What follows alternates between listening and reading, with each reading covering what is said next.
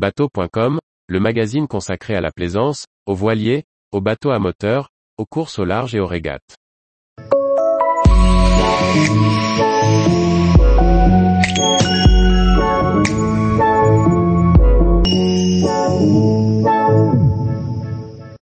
À Marseille, la nautique allie régate moderne et tradition. Par Maxime le Riche. La Société nautique de Marseille est l'un des plus importants et des plus anciens clubs de voile. Pour autant, il a une activité bien actuelle et des ambitions pour le futur que nous explique son président Henri Escorido. Henri Escorido, président de la Société nautique de Marseille, explique. La nautique fait partie des quelques clubs français qui ont plus de 100 ans. Nous avons à notre disposition 8 pannes qui regroupent environ 500 bateaux. La régate fait partie intégrante de l'ADN de la nautique, qui organise chaque année une dizaine de courses dont la SNIM, qui est devenue une référence nationale du calendrier de début de saison. Preuve de son engagement dans l'accompagnement d'athlètes, la nautique a compté parmi les siens des membres qui se sont illustrés en course au large, en olympisme ou en régate côtière. De manière non exhaustive, Christopher Pratt a remporté plusieurs transats en IMOCA, Lily Sebesi a participé aux Jeux Olympiques de Tokyo où Pierre Quiroga a remporté la solitaire du Figaro en 2021.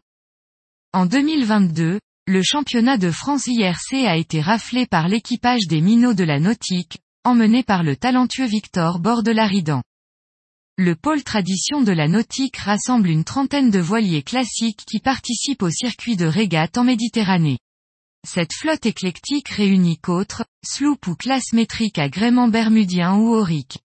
Quand ils ne s'affrontent pas autour de trois bouées, la flotte de voiliers traditionnels expose ses vernis rutilants le long du quai de Rive-Neuve, afin d'être visible par tous les promeneurs du Vieux-Port. Parmi toute cette flotte, on retrouve une réplique de l'Alcyon, qui fut le vainqueur de la première régate organisée par la Nautique en 1897. Le président de la Nautique, Henri Escorido apporte son expérience dans la gestion du club, qui doit anticiper son avenir dans de bonnes conditions, comme il nous l'explique en conclusion. Nous avons la chance de vivre notre passion dans un environnement incroyable, mais qui est fragile.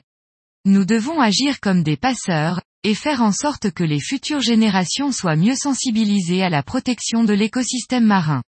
Une autre volonté de la Société nautique de Marseille est de faciliter l'accès à la mer aux non-navigants et également de développer des navigations thérapeutiques, comme nous le faisons.